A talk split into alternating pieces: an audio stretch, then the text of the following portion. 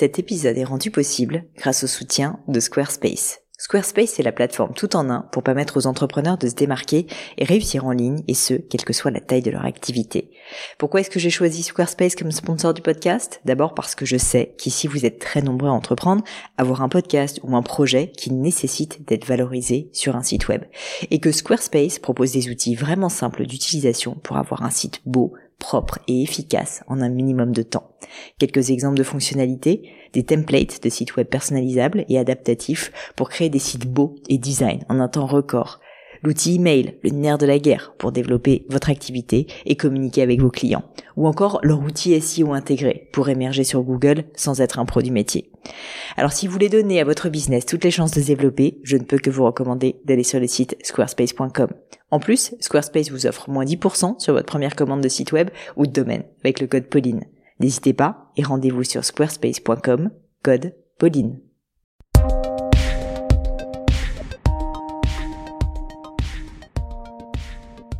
Hello à tous, ici Pauline Legno et bienvenue dans un nouvel épisode du Gratin. Dans le Gratin, mon job est de décortiquer avec vous les clés du succès de mes invités, que ce soit via leur routine de vie, leur philosophie, leur pratique sportive ou leur lecture. Vous savez maintenant que j'aime mettre en avant des réussites exceptionnelles, des parcours atypiques, mais j'aime aussi et surtout, avant tout, vous faire découvrir des personnes avec des caractères remarquables, bien trempés, différents. Je suis donc ravie d'accueillir aujourd'hui Steven Le Yarrick. Vous pourrez le retrouver sur LinkedIn, Twitter ou Instagram à son pseudonyme Steven Le Yarrick, tout attaché, que je vous mets d'ailleurs dans les notes de cet épisode et également sur le blog du podcast Le Gratin dès que j'ai lu l'histoire de Steven, pour tout vous dire, j'ai su que je voulais absolument la voir sur le gratin, parce que au-delà de l'énergie immense qu'il anime et de sa passion pour l'aventure et la liberté, Steven a vraiment quelque chose de spécial.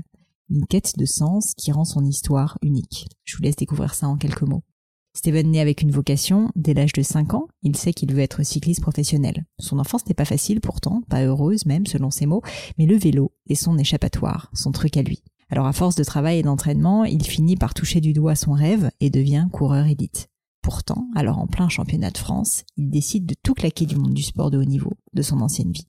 C'est le début d'un renouveau, qui passera par des périodes très dures, de doutes, de dépression, et même de rencontres avec la mort. Steven quitte la France pour le Népal, en quête d'un nouveau sens, ce qui n'était pourtant au début qu'un moyen de s'échapper, devient un voyage initiatique. Il rencontre Mathieu Ricard, trouve le bonheur dans la spiritualité et décide un beau jour de dédier sa vie à l'aventure et à la liberté. Le jour où il a finalement décidé d'être heureux. Depuis les exploits s'enchaînent, Paris-Dakar à vélo sans assistance, l'Ultra Trail du Mont Blanc, le Great Himalaya Trail, ou maintenant son nouveau projet, 666, à savoir six déserts les plus durs du monde sur six continents en six fois un mois. Impressionnant. Alors peut-être que certains d'entre vous ici ne connaissent rien au monde du cyclisme, peut-être aussi que vous n'aimez pas le vélo tout simplement. Soyez rassurés, je suis comme vous, j'en ai pas grand-chose à faire et le vélo au fond n'est qu'un prétexte pour faire une belle rencontre et également être un instrument du dépassement de soi. Mais je ne vous en dis pas plus et laisse place à ma conversation avec Steven Le Yarrick. Steven, je suis hyper contente de t'avoir sur le podcast. Bonjour. Bonjour.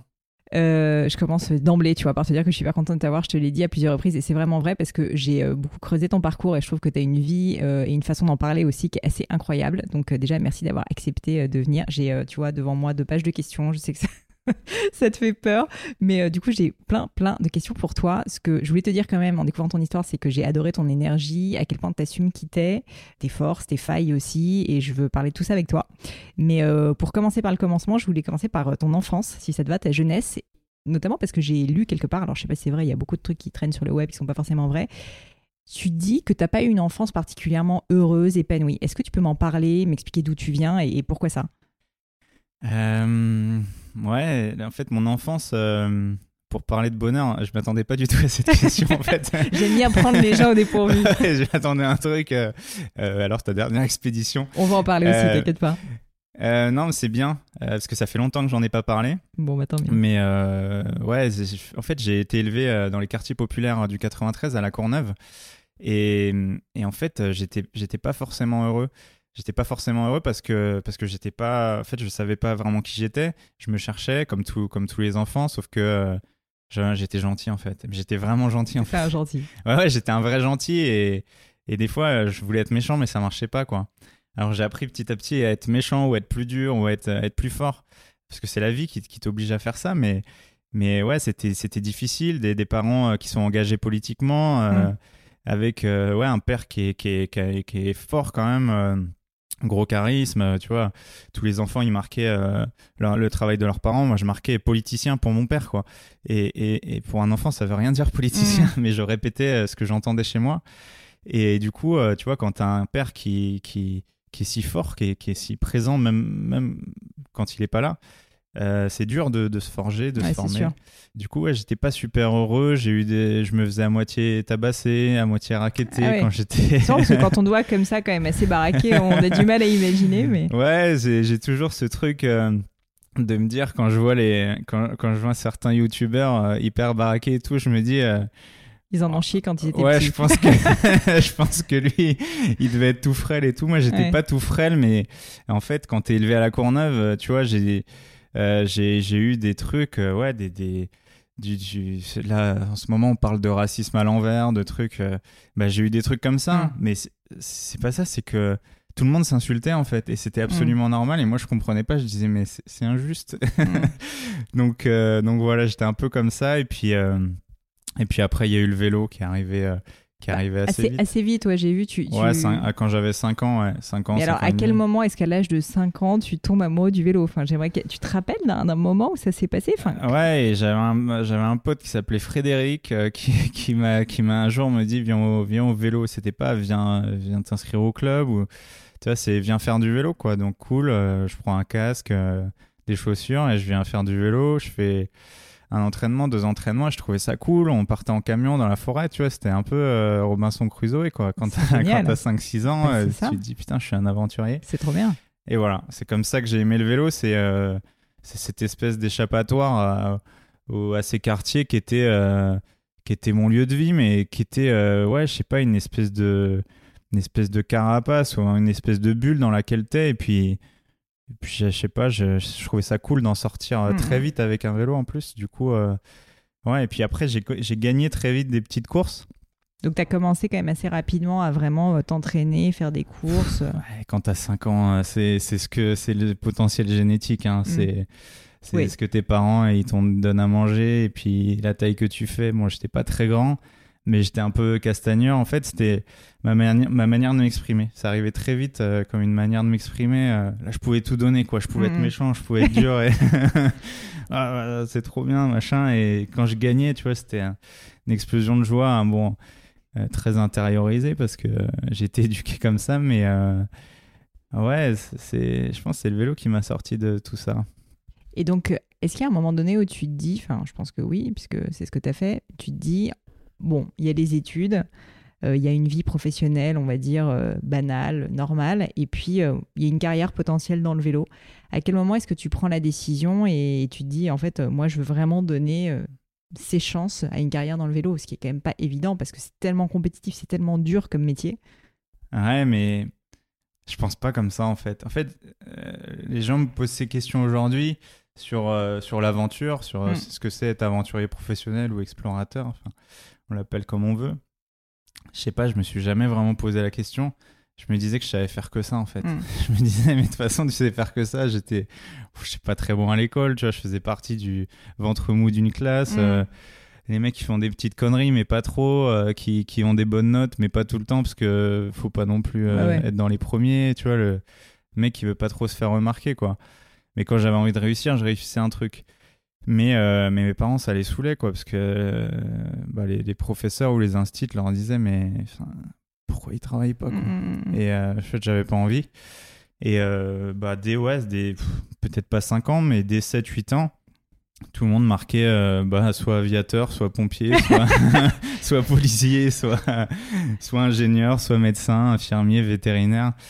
Et Steven Le Yarrick qui marquait cycliste professionnel. Juste cycliste professionnel. C'est un truc. euh, pff, ouais, c'est comme tu dis, je saurais même pas te donner un chiffre. Bon, c'est Mm. pas les chiffres du football, mais t'en as un sur quoi? Un Ouais, sur peut-être 100 000 qui réussit, Mm.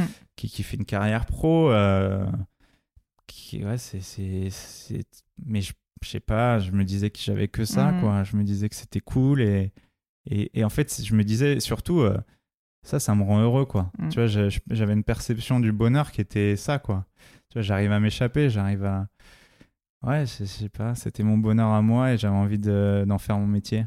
Et ça a toujours. Donc, tu en as fait ton métier, tu as fait plein de courses, euh, on peut en parler, mais, mais ce que j'ai trouvé super intéressant, c'est qu'à un moment donné, tu lâches justement le cyclisme pro, euh, on va dire, euh, Mhm. standard, quoi. Donc, en fait, à un moment donné, euh, tu- ce fameux bonheur dont tu parles, tu, tu le vis plus. Enfin, qu'est-ce qui te pousse à prendre cette décision alors que ta carrière était quand même. Enfin, c'était peut-être pas euh, explosif, explosif, mais ça marchait quand même plutôt bien. Enfin, franchement, j'ai l'impression.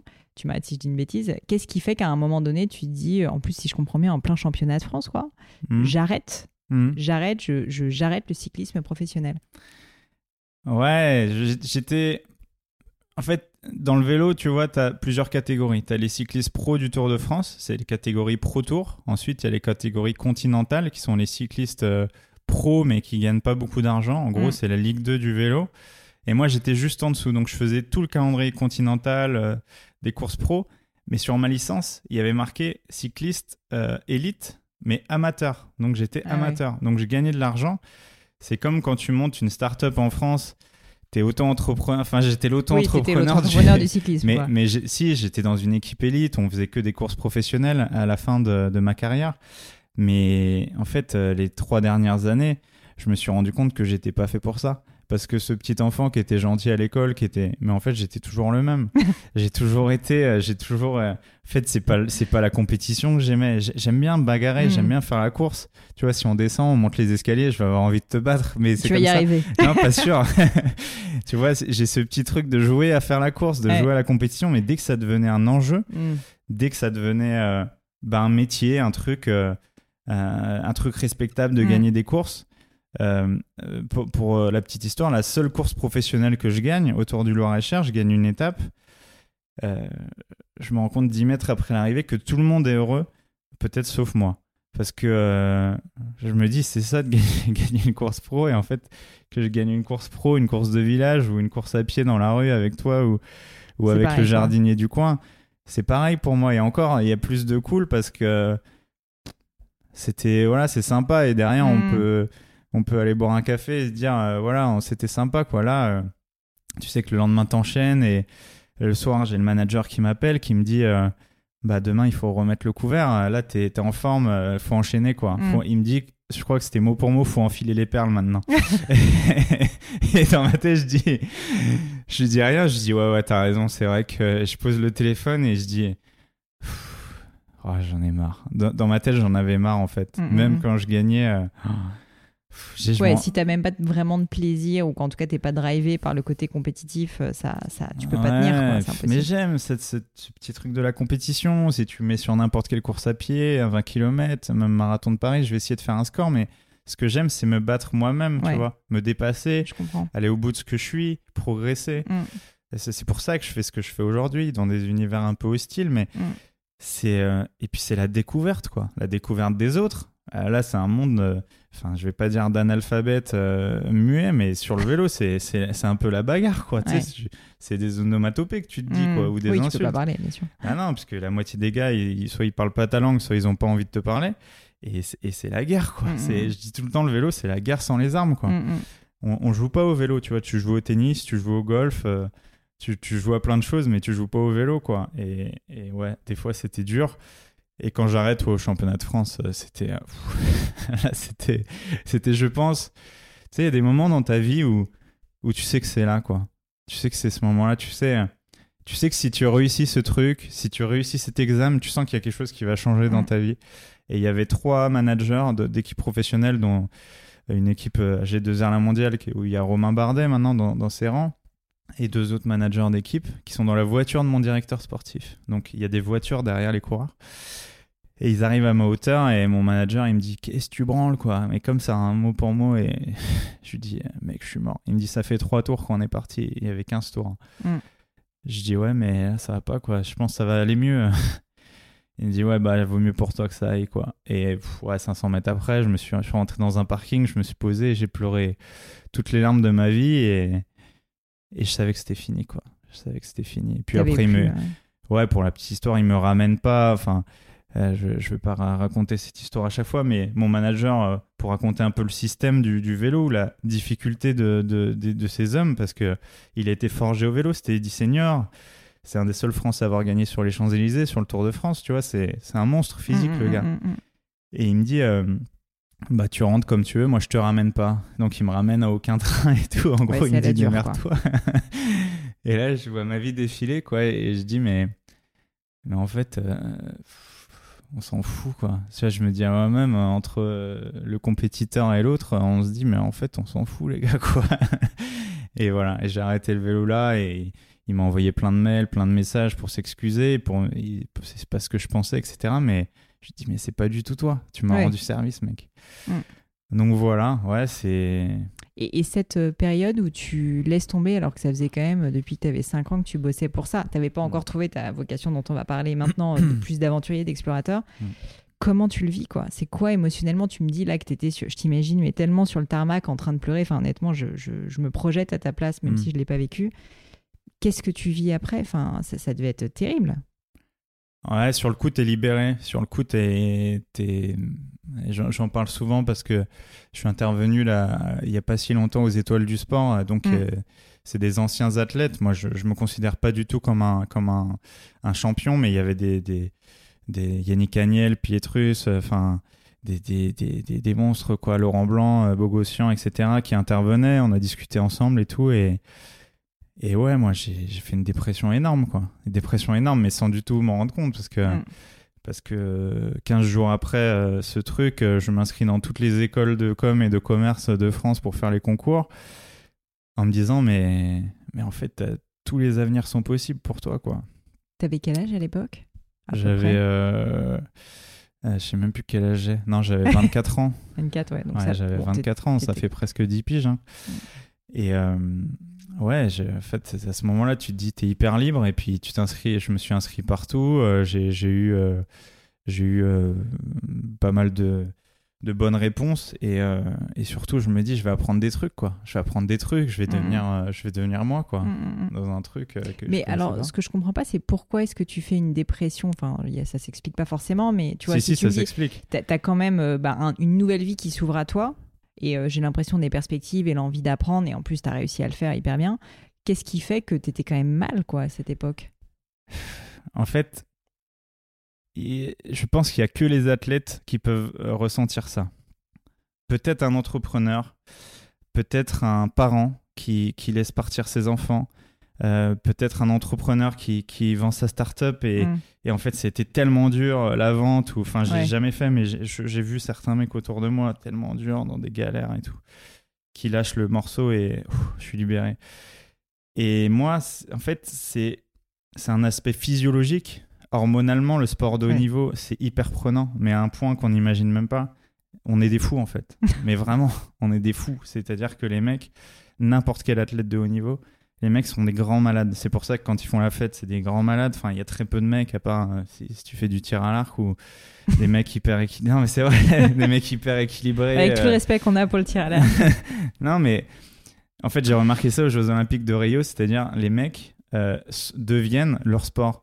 Mm. Les sports explosifs, les mecs, c'est des dingos. les, les boxeurs, ils sont dans le contrôle total, mais quand ils explosent, ils explosent. Un cycliste, c'est pareil. En fait, c'est des sports de, de- du silence, comme les nageurs. Ouais. Les nageurs sont dans un silence absolu. Quand ils lâchent les chevaux, ils explosent quoi, en, en soirée ou, ou dès qu'ils boivent de l'alcool ou machin. Et ouais, j'ai eu, je pense que j'ai eu 2-3 ans où j'ai bah, dû, j'ai dû combler tous ces manques euh, hormonaux, euh, euh, adrénaline, noradrénaline, toutes les hormones du bonheur et tout. Mais tu bois de l'alcool, tu fais des conneries, Mhm. enfin, tu- tu- et puis tu fais tous les trucs que t'as pas pu faire Ouais, pendant bien 10 sûr. ans. Quoi. Non, mais c'est normal. Attends, si tu bossais depuis que tu avais 5 ans euh, là-dessus, euh, il y a un moment Ah. donné, il faut lâcher Ouais. les chevaux, quoi. Bon, à 50, c'est pas trop alcoolique non, et tout. j'espère, mais- j'espère. Non, mais- mais... mais ouais, t'es- t'es- tu vois des... ce que ce qu'ont vécu les, les gens à 16 ans. Mm. Bah, je l'ai vécu à 24, quoi. Je dis, putain, je peux tout faire, quoi. Mm. Je peux tout faire, les gars. C'est comme si on t'ouvre on t'ouvre les portes de, bah, je sais pas, d'un pénitencier ou d'autre Mm, chose, mais waouh, tu vois, c'est, tu dis, je peux tout Mm. faire, mais c'est un, un truc de fou, quoi. C'est une libération. énorme, et puis, et puis t'es, t'es un excessif absolu, quoi. Enfin, moi, en tout cas, de mon, dans mon caractère et dans mon cas, si, je connais des mecs qui sont dans le contrôle et tout, mais ouais, très peu de cyclistes qui, quand ils font la fête, ils font vraiment la fête, et etc. quoi. Tu, euh, du coup, donc, t'as- tu fais une école de com et bon, on peut en parler un peu, mais je voulais surtout te parler en fait de, de ton premier départ à Katmandou suite Mm. à ça. Euh, donc je sais que tu as travaillé euh, à ce moment-là, justement que tu as fait de la com dans le milieu du vélo, etc.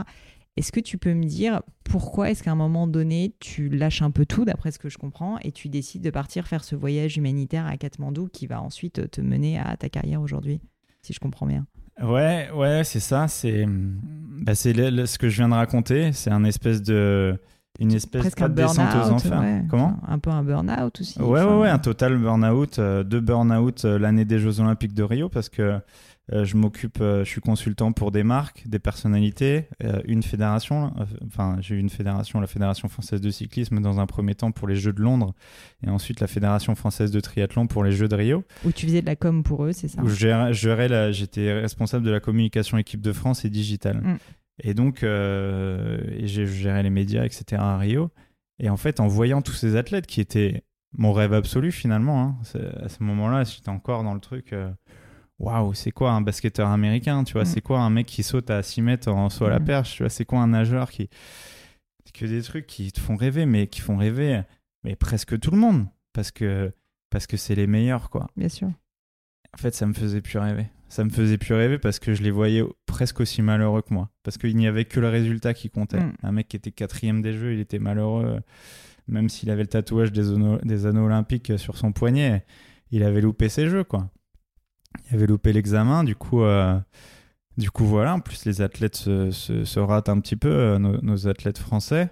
Et, euh, et je, ouais, après mon burn-out, je, je rentre chez moi, je prends 15 ou 20 jours et je demande, à, je demande combien j'ai de vacances à la DRH et elle me dit je crois que tu as 45 jours, ça va être difficile de les prendre Stéphane parce que je crois qu'on rattrapait deux jours, enfin des trucs à la con comme ça alors que j'étais tout le temps en déplacement. Ouais. Mais c'était comme ça, c'était une asso. 45 jours. Euh, Est-ce que je peux tous les prendre d'un coup? Et elle me regarde et je vois ses yeux qui tournent et tout. Euh, St- Steven, enfin ça fait un mois et demi, euh, un peu plus. Je dis ouais, mais je veux tous les prendre parce que je pense que je vais partir. Et elle me regarde, enfin je pense qu'elle avait jamais vu ça, quelqu'un qui arrive et qui dit eh bah je me casse co- presque Mhm. comme un voleur. Et ça a duré, ça a duré peut-être trois semaines, un mois comme ça. Et, euh, et je, ouais, je, je pars de la Fédé après euh, 20 jours euh, à Biarritz à écrire euh, toute ma vie, à lire des livres. euh, euh, tu m'as demandé de réviser, du coup j'ai révisé les livres que j'avais lus à ce moment-là, mais ouais, j'avais lu euh, une dizaine de livres, euh, notamment des, des biographies de mecs un peu, un peu durs qui avaient eu des enfances difficiles, beaucoup plus difficiles que moi, tu comme penses à quoi, par exemple? Mike Tyson. Ah oui. Ouais. Et c'était hyper violent. Et, et en fait, je me dis, putain, c'est moi. je voyais des trucs, je dis, putain, c'est moi. Parce qu'en fait, lui, il est devenu, c'est devenu un monstre physique, c'est devenu un monstre de caractère, juste parce qu'il fallait qu'il se défende, quoi. Ouais. Et c'est ça qui m'est arrivé. C'est ça qui m'est arrivé très tôt. Et je m'en suis rendu compte qu'après, quoi. Et qu'à ce moment-là, d'ailleurs. Et du coup, euh, je dis, mais qu'est-ce que je vais faire, quoi Et. euh, et je lis un livre, euh, enfin je vais je je vais pas donner ma réponse à tes questions. tu peux, tu peux. Que tu, tu m'as demandé de ré- réviser, mais j'ai des, des livres sur euh, la méditation, le développement personnel. Et je lis un livre, euh, Vivre sans pourquoi, d'Alexandre Jolien. Et tout est dans le titre, en fait. Tu vois, je, je me dis, mais pourquoi Pourquoi je me prends la tête? Pourquoi je veux être un carriériste comme ça? Pourquoi je veux tout ça? Alors que je, je suis malheureux, en fait, j'y arrive pas. Mm. Juste, c'est même pas que j'y arrive pas. J'ai jamais réussi. Que j'ai 5, 10 ans, 15 ans, 20 ans, même au jeu à Rio, c'était de la performance. Mhm. Je suis pas bien, quoi. Et du coup, euh, je décide de, bah, de partir. Donc voilà, on me, on- il y a un ami qui est très proche, euh, Erwan Manteour, qui me dit Tu veux aller au Népal? Je lui dis Non, je veux aller en Bolivie. Il me dit bah, Vas-y, c'est super, c'est la mousson et tout. et je vais au Népal. Je vais au Népal faire de l'humanitaire dans une fondation que je connaissais pas. Et, euh, et voilà, c'est pas pareil hein, de donner, euh, donner sa vie pour les autres. Mais je pensais qu'à ça en fait. Je ne voulais plus donner des trucs pour moi à ce moment-là. Je voulais m'apaiser, euh, me comprendre, apprendre et, et arriver dans, dans, dans un monde qui me jugeait pas et qui me voyait comme, euh, je sais pas, comme une personne comme eux, quoi. Pas, pas monsieur comme, pas monsieur Mhm. truc. Euh, Au Népal, on te demande pas ce Oui, que tu fais pas dans la vie. Pas quoi. de performance, euh, juste euh, aider les Ah, autres, quoi. arrêter de penser à La soi performance, euh, dans ces pays-là aussi pauvres, ça n'existe pas. C'est-à-dire, Mhm. ils travaillent entre 15 et 20 heures par jour euh, déjà pour se nourrir. Euh, ouais, c'est comme ma famille, quand j'étais plus jeune, en Bretagne, agriculteur. Tu leur dis pas, mais t'as été Ouais. courir euh, après, après la traite Bah non, j'ai travaillé 20 heures, mec. Euh, Je, j'ai je pas- dors maintenant. J'ai pas trop besoin en fait. Et du coup, euh, non, pas de sport du tout. Juste, euh, j'ai fini ces 120 jours au Népal par euh, 20 jours, ouais, un peu plus de 20 jours, même presque un mois au, au- dans la région de l'Everest, en fait, autour du camp de base de l'Everest, dans la région du Khumbu, sur le glacier, tout ça. Et, et j'ai pris des risques en fait. Été faire le con un peu sur des trucs qui n'étaient pas trop mon domaine. J'ai failli y rester deux, trois fois. Ah bon? Gentiment. Oui, oui, oui. Parce que tu pars comme ça, seul dans la montagne. Ouais, euh, parce que je suis, parce que j'avais besoin de ça en fait. J'avais besoin de, et c'est pour ça que j'ai, déc- c'est comme ça que j'ai découvert aussi ce que j'aimais. En fait, j'ai toujours eu besoin de, de toucher ma, la zone de, pas de la mort, mais presque quoi. Mm. Quand j'approche de ma finitude, mais ça c'est tous les humains, je pense, tous les animaux aussi. Mais les humains, euh, c'est ce que je connais le mieux à vrai dire. Et dès que tu approches de ta fin, bah, tu te rends compte du bonheur que tu as d'être Ouais. vivant quoi.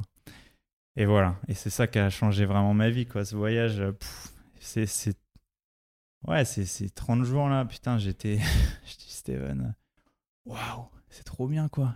Je dis, si t'arrives à faire les deux, donner aux gens, transmettre quelque chose, parce que j'essayais d'écrire, euh, mais ce qui m'arrivait en fait, c'était une révolution pour moi. C'était, on appelle ça vulgairement un voyage initiatique, mais c'était purement un voyage mm, mm, initiatique, quoi. complètement, j'ai l'impression. Ah, ouais. J'apprenais, j'apprenais une nouvelle façon de vivre. Et ouais, je pense que c'est ce voyage qui a, Qui a changé, ma vie. vie. ouais. Et j'ai vu aussi, euh, enfin, je, je peux me tromper, hein, mais que tu avais été dans un monastère à ce moment-là. Euh, ça aussi, tu peux m'en parler. Ça, c'est, j'imagine, ça fait partie de cette expérience qui t'a complètement transformé, non? Ouais, en fait, j'ai commencé à méditer euh, quand j'étais en semi-dépression, euh, avant les Jeux de Rio d'ailleurs. Et après, j'ai encore plus médité. J'ai commencé à aller dans des groupes à Paris, mais c'était entre euh, la secte et le. Ouais, c'est ça. C'est pas toujours. euh, Ouais, tu, tu sais pas trop. euh, tu... Ouais, tu devrais euh, te tourner vers. euh, euh, tu sais, je dis, mais qu'est-ce que. ouais. Où c'est que je suis arrivé? Mais, euh, mais en même temps, j'apprenais quel des type de trucs. testé plein de Méditation?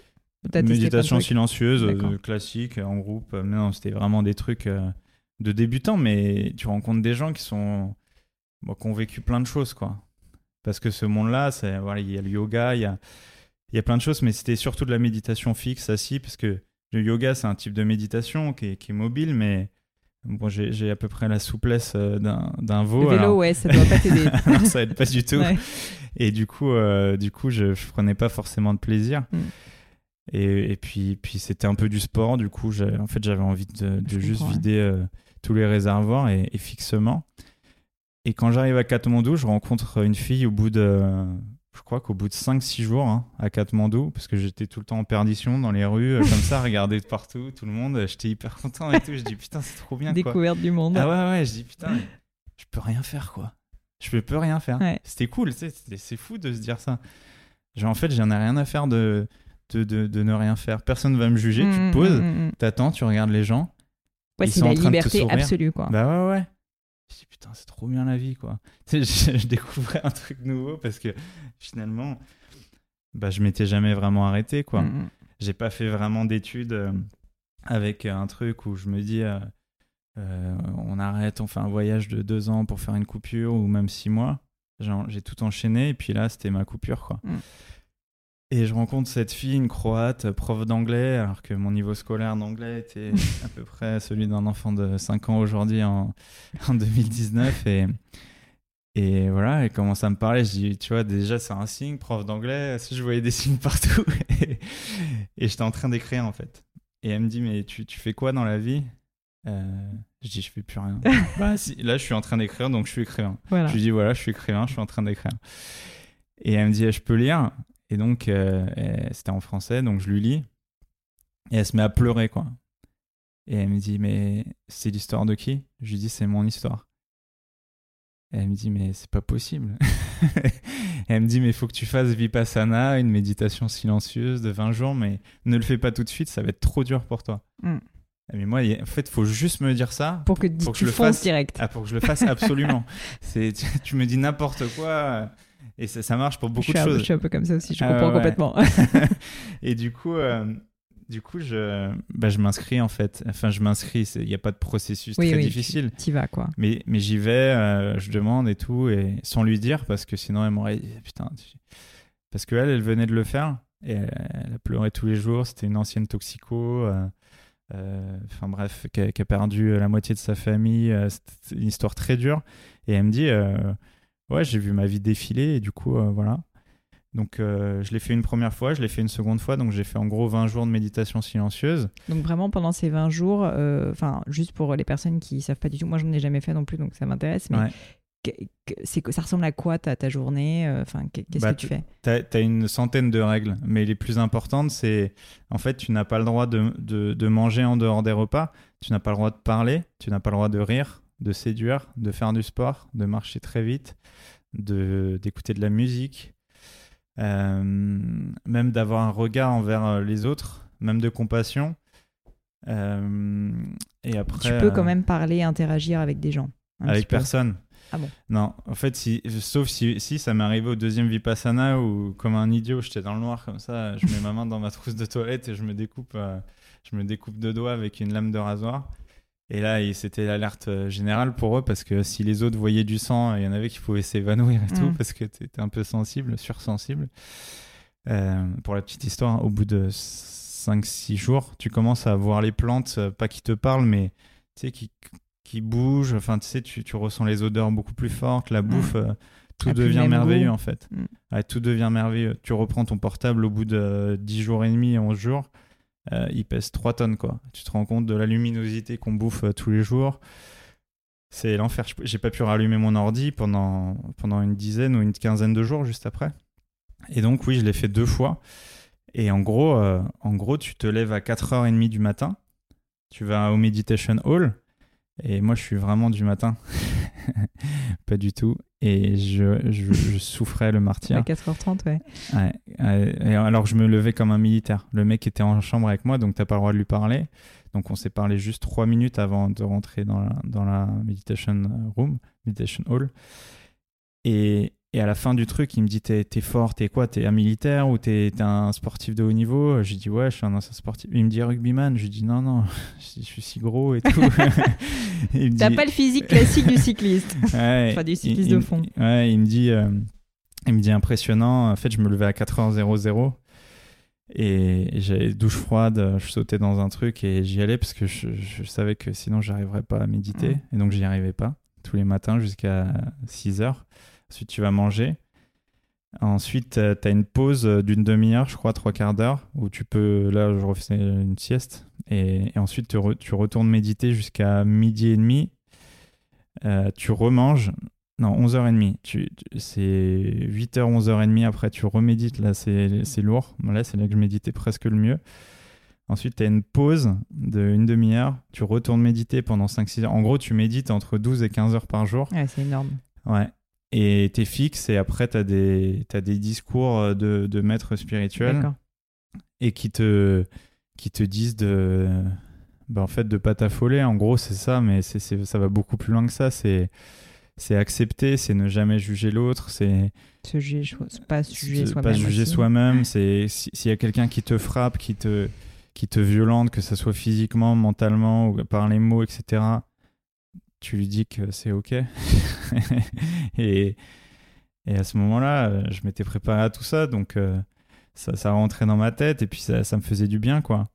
Mais il faut, faut apprendre les- Mhm. à, à décrire tes sensations aussi. Et quand tu n'as pas de sensations, euh, voilà. Alors qu'en fait, on en a tous des sensations, parce que la douleur est une sensation. Mhm. Et toutes les douleurs que tu as dans ton esprit arrivent dans ton corps. Donc, que ça soit, que ça soit sur les, les genoux, les Ouais, chevilles, le somatises dos. complètement, quoi. Ah, mais en fait, c'est. Tu somatises et.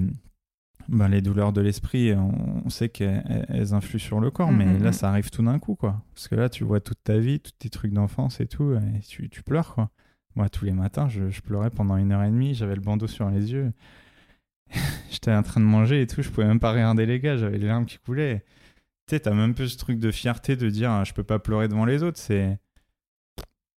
Tu les vois, tu sais, t'as, as envie de lui taper sur le dos et dire Je suis là, mec, mais tu peux rien faire parce que les, filles et les garçons sont séparés, sauf euh, en méditation, là où tout le monde est regroupé. Mais euh, ouais, tu vois ta vie, quoi. Donc deux fois dix jours, tu vois. Tu vois bien ta vie. Vraiment ta vie.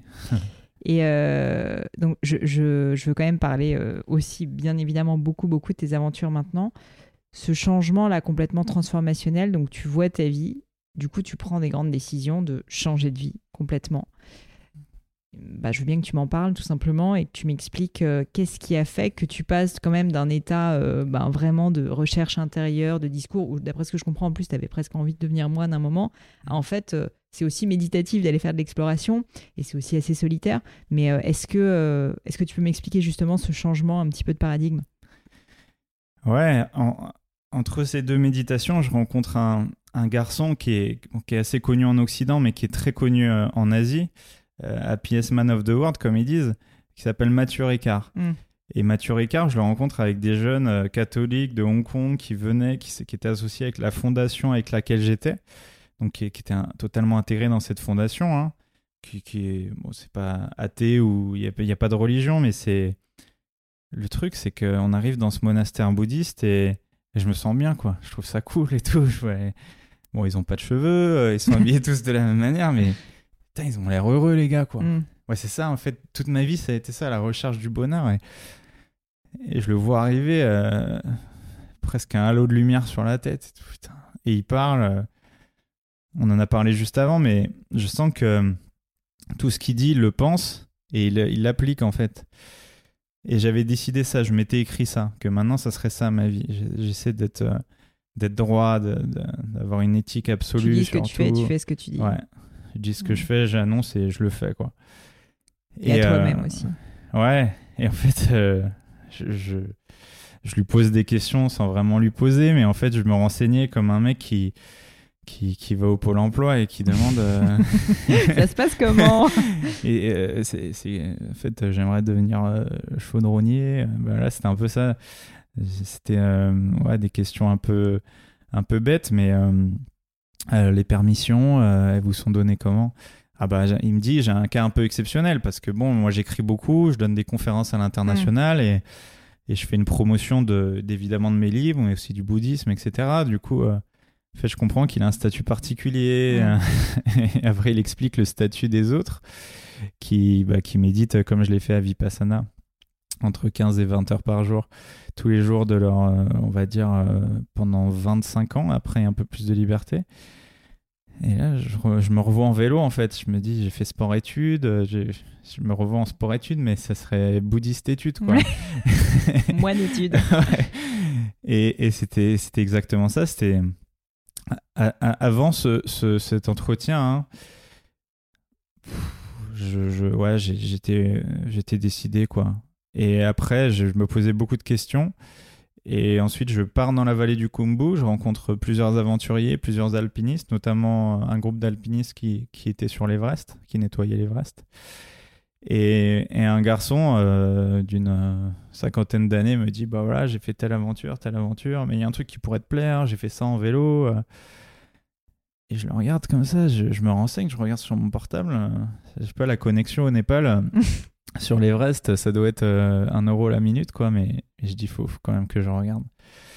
Et j'y vais, je regarde sur euh, cette trace, et ça s'appelait le Great Himalaya Trail. Donc c'est marqué sur le site internet que c'est la trace la plus haute et la plus dure du monde.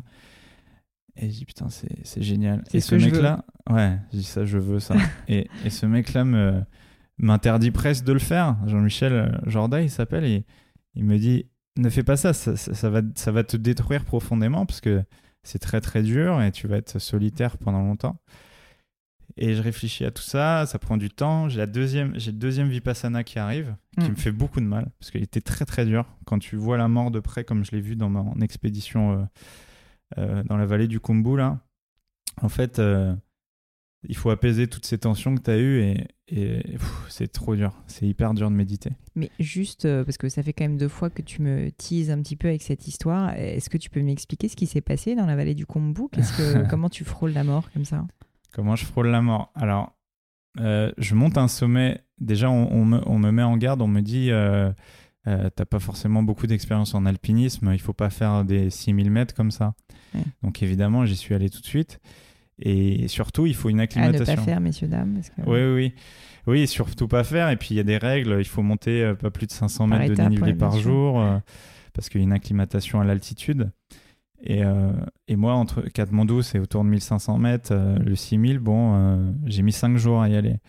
Et il y a que les Népalais qui font ça. Et en Mm. fait, quand j'arrive là-bas, en fait, je voulais pas aller au 6000, je voulais juste aller au, au lodge qui est, qui est avant, où il y a tous ces alpinistes qui étaient là en expé avec de la neige sur le nez ou la tête brûlée parce que c'est- il y avait trop de soleil. Et là, je, les vois tous. Et il y a un mec qui arrive à ma table. Je, me, je me donnais 2-3 jours quand même pour être ici. J'a- J'avais mis très peu de temps pour arriver.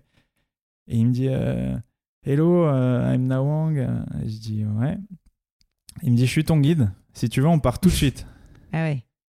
Et je le regarde comme ça, et, et en fait, je pense qu'il y a tout le processus du cycliste, du tout, tout ce que j'ai été avant qui, qui arrive, et qui lui dit juste euh, Yes Et donc, je pars dans la foulée.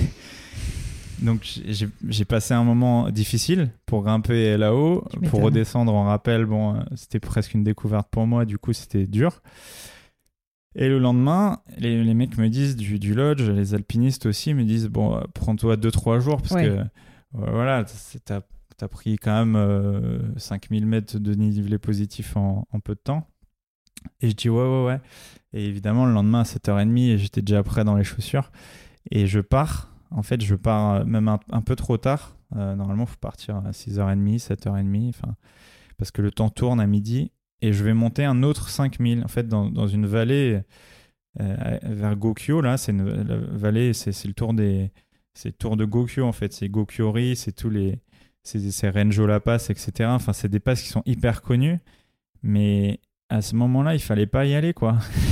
Et J'arrive, je croise un alpiniste russe qui me regarde et, et qui me dit T'as t'as une tente, mec? Je dis Ouais, ouais, ouais, j'avais pas de tente. Et il me dit T'as des chaussures d'alpi, t'as des crampons Euh, Je dis Ouais, ouais, ouais. Et en fait, j'avais ah, j'avais rien là. Je... Tu, tu l'as fait, mais complètement à l'arrache. sur- euh. Ouais, pas à l'arrache, mais pff, ah, ça passe quoi. Tu le vois sur les guides et tout, c'est que ça doit passer quoi. Sauf que c'était une vraie tempête. Et j'arrive euh, sur euh, une espèce de, j'appelle ça un cimetière de rochers où, où tu voyais plus les rochers parce qu'il y avait de la neige qui était tombée. Du coup, tu voyais plus de traces. Et donc, je me perds.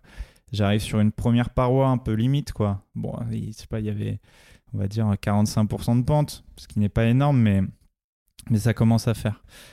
Et ensuite, je, je perçois une trace, mais vraiment recouverte de neige. Je dis, c'est là, putain, t'es sauvé, mec. Parce que je vois les drapeaux au loin, mais il y avait encore 500 mètres de dénivelé positif. Ce qui n'est rien quand t'es à zéro. Oui, mais à cette altitude. euh, Ouais, c'est- c'est très dur. Et en fait, c'est très raide. Et j'y vais, en fait, c'était pas un chemin de, pour les humains, c'était pour les yaks ou pour les chèvres. Mais j'arrive sur une paroi, euh, vraiment, il y avait 700 mètres derrière moi.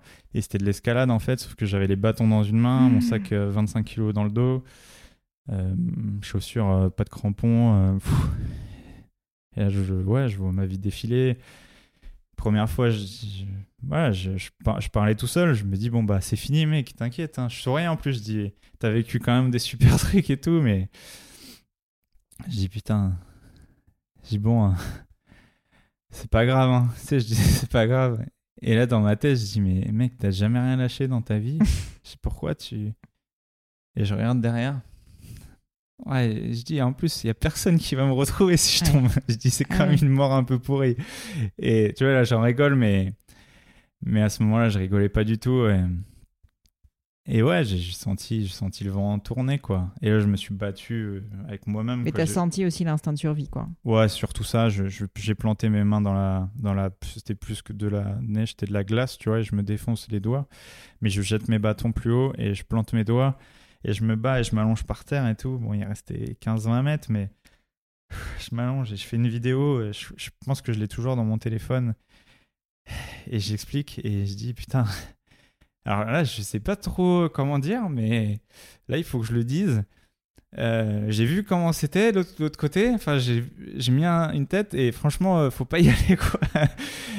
et euh, et j'ai diffusé cette vidéo et, et j'ai senti que les gens, euh, au-delà de, de ce truc, avaient peur pour moi. Mais il y avait un truc de waouh, putain, il nous a transmis un truc quoi. Mhm. C'est con, hein. Mais à ce moment-là, je dis putain, tu vois, j'ai donné de l'espoir à des gens qui sont soit malades, soit machin, sur un truc à la con, mais j'ai mis ma vie en danger. Ça, je le refais plus. Pas comme ça, en tout cas. Mais par contre, j'ai pris goût à ce truc de transmission et je savais que ouais, je reprendrais des risques, mesurés ou pas, mais, mais pas comme ça. Mm. Et ouais, ouais ça m'est arrivé deux, trois fois. Une autre fois, euh, une autre fois, je vais marcher sur le glacier du Kumbu. On- Enfin, le glacier du Kumbu, donc c'est très gros glacier de l'Everest. Et l'Everest est posé Mm, dessus. mm, hein. Et je marche dessus et, et je dis c'est cool et tout. Et, et les Népalais, ils me disent, mais t'es allé jusqu'où comme ça? Et je dis, bah au loin là-bas. Ils me disent, mais là-bas, faut pas aller. Il y a des forages. C'est, pour les chercheurs et tout. euh, Il faut, faut être équipé, quoi. Je dis, ouais, mais c'était beau quand même. euh. je, trouvais ça tellement beau. euh, Moi, à ce moment-là, j'étais, t'étais- presque euh, avec l'envie de monter l'Everest comme ça, en one shot, quoi. Et, et, euh, et donc, c'est tous ces moments qui te, qui te font réaliser en fait ce besoin d'aventure, ce besoin de, Mhm. de, de liberté absolue, de, de, recherche de toi. Enfin, C'est, exact. En fait, c'est, t'as utilisé le mot euh, de liberté absolue. De me dire, euh, pff, je fais ce que je veux en ouais, fait. ça. Et par contre, je suis responsable. Mm. Tu vois. Je, je sais que tu reçois beaucoup d'entrepreneurs. Bah, tu es responsable. Tu montes Ah ta oui. boîte, tu craches. Ah, Tu es responsable, est- même si tu as des, aujourd'hui des assurances, des, des banques et tout. Mm. Là, c'était ma vie, quoi. Et ah ouais, quand, ça t'arrive une fois, deux fois, tu te dis, putain, ça tient pas à grand chose. Mm. Et euh, ouais, c'était. Je dis, je suis free, quoi. Je suis Mm. vraiment libre. Je dis, c'est cool, quoi. Je vais à la vitesse que je veux. Je fais ce que je veux, je vais où je veux. Euh, évidemment, j'essaie de suivre quand même des, des traces, mais. Bah, on a l'impression maintenant, en tout cas, que tu es presque boulimique d'aventure parce qu'en fait, quand je vois Mm. tout ce que tu as fait, enfin, entre le fameux donc, Great Himalayan Mm. Trail, Mm. là, tu as fait. euh, alors, je. J'ai pas tout listé, mais franchement, bon, là, euh, le, le Mont Blanc, euh, le Lhasa Katmandou, euh, Dakar, enfin, sincèrement, c'est quand même assez dingue à quel point maintenant t'enchaînes. Et notamment aussi, je voulais te parler de ton nouveau projet, là, le, je sais pas si tu dis 666, je crois. 666, ouais, ouais. 666, donc les six déserts les plus durs du monde Ouais. sur les six continents Mm. en six fois un mois. Donc c'est quand Mm. même assez dingue. J'aimerais comprendre, tout, tout c'est finalement, c'est l'aventure qui t'appelle, c'est la liberté, c'est quand même cette performance un peu. Enfin, qu'est-ce qui te pousse à, vraiment mais, euh, te dépasser à chaque fois et te lancer dans ces aventures? C'est peut-être aussi une cause, peut-être que tu défends? Il y a tout ça. Évidemment, l'origine, c'est c'est ce- cette envie de liberté parce que je pourrais avoir un travail euh, dans le développement, euh, on va dire, des, énergies renouvelables, le développement envi- environnemental, euh, l'humanitaire. Euh, moi, je fais un peu tout ça en même temps, mais ce que je sais faire de mieux, c'est c'est faire du vélo, en fait. C'est me dépasser. Et, et j'ai dit ça récemment, euh, ça m'est échappé. Je dis, je, je sais faire que ça, de toute façon. Je me suis engueulé avec quelqu'un et je dis, mais je sais faire que ça. Euh, Un producteur télé. Parce que parce que c'est c'est ce que je sais faire de mieux et transmettre en fait parce que des mecs qui font du vélo des mecs qui font de l'aventure qui font du Mm. sport il y en a plein et qui sont bien meilleurs que moi vraiment dans tous les domaines des gens qui parlent d'environnement il y en a plein qui Mm. font de l'humanitaire il y en a plein et encore une fois bien meilleurs que moi le seul truc c'est prendre ce que je suis ce, ce garçon qui a été élevé dans les quartiers euh, populaires disons euh, avec une histoire un peu difficile un, un début de, de vie un peu ouais, je dirais chaotique, avec plein de doutes, plein de, des fois des moments de détresse, qui a été sportif de haut niveau, donc qui a été forcé- for- for- formé par euh, l'adrénaline, mais la performance, le dépassement. Et ce truc de transmission que j'ai appris avec la communication, parce qu'on peut l'utiliser pour n'importe quoi, la Mm. communication, pour le grand public, ça veut rien dire, bah, j'ai communiqué, euh, voilà, mais la communication, ça s'apprend quand même, que ça soit communiqué sur les réseaux sociaux, avec des médias, avec, euh, avec d'autres choses, hein, avec euh, même euh, publiquement, tu vois, bah là, un podcast ou Ouais, ou des conférences. des conférences, ça s'apprend, c'est ce que je préfère en fait. Parce que c'est le moment où, où je dis putain, j'ai pas fait tout ça pour rien. Parce que évidemment que j'apprends, j'ai des sensations, mais je dis toujours, j'aimerais avoir des caméras, mais des caméras hyper sensitives à la place de mes yeux et de mon nez, et de mes mm, mm. oreilles. Et c'est mon rêve absolu, ça. pouvoir transmettre ce que je vis. Ouais. en instantané aux gens et, et que les gens disent Waouh, ouah, c'est trop bien, tu vois, juste comme un gosse de 5 ans, parce que je suis un gosse de 5 ans en fait. Toujours, il a pas changé.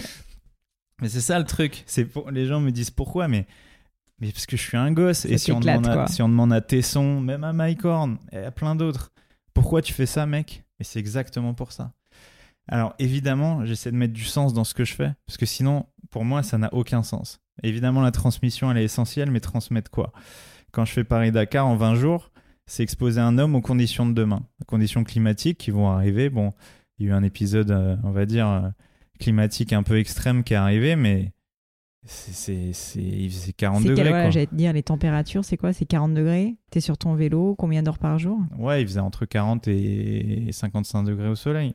Mais je suis sur le vélo entre, entre 12 et 17 heures par jour, euh, sur des pistes qui sont quand même assez compliquées, euh, avec euh, l'idée de se dire euh, je suis en Mauritanie, je sais pas ce qui peut se passer, Ouais. sur des routes que je connais pas, avec il y avait beaucoup de circulation quand même, 300 poids lourds par jour, et, euh, et une idée de record du monde aussi, tu vois, ce truc euh, qui me poursuit de performance, dire je me dépasse, je vais au bout de moi-même et je transmets ça en live. Parce que j'ai fait des Hum, hum, hum. je faisais des pastilles vidéo, je transmettais tout en direct et, je voulais voir euh, ce que les gens ressentaient quoi. Bah, je dois dire, euh, pour avoir pas mal regardé du coup euh, en faisant mes recherches, tes vidéos, en fait, on vit, on vit quand même vraiment avec toi quand on est sur ton vélo et, et c'est quand même vraiment prenant au niveau émotionnel. On se rend compte en fait à quel point c'est dur, à quel point tu souffres. Enfin, je trouve que c'est quand même euh, en termes de transmission, comme tu disais, assez spectaculaire. Quoi.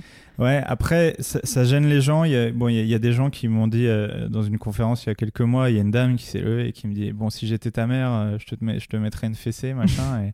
et, elle m'a dit Qu'est-ce qu'elle m'a dit d'autre? Elle me dit Mais ça serait pas un suicide organisé, toute cette souffrance, cette prise de risque? Et je dis Mais tout, ce qu'on vit là, c'est quand même une sacrée mascarade que, que vous me racontiez ce que vous voulez. Me parler d'argent, de production, de productivité, de réalisation, de start-up, de match. Mais on est tous dans un cirque, on est tous en train de jouer un rôle, on est tous en train de faire quelque chose, bien sûr. Mais la vie, elle a aucun sens. Il faut bien s'en rendre compte, la vie n'a aucun sens. Le seul sens qu'il y a dans la vie, c'est ce que les humains en font. Ce que toi t'en fais, ce que moi j'en fais, ce que... C'est ça qui compte. Et moi, ce que j'ai dit à cette dame, c'est exactement ça, c'est...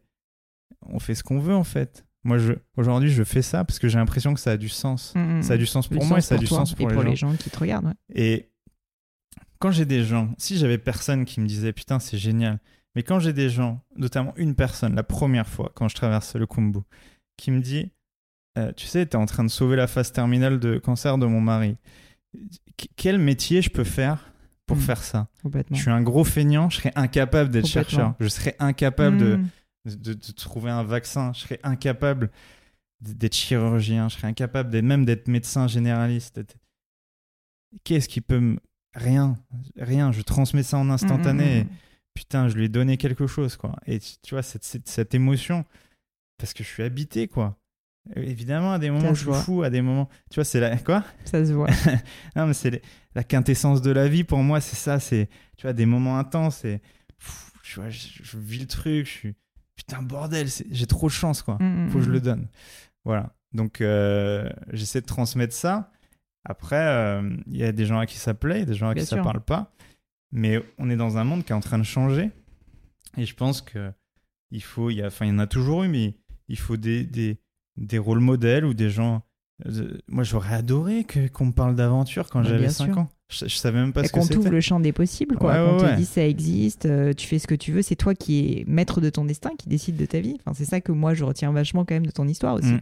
Bah, c'est ça, en fait. C'est, ça. Et quand je vois des jeunes qui arrivent, qui ont entre 10 et, et même 30 ans, je, jusqu'à 30 ans parce que je pense qu'on est tous des grands enfants. Euh, c'est toujours la même chose, quoi.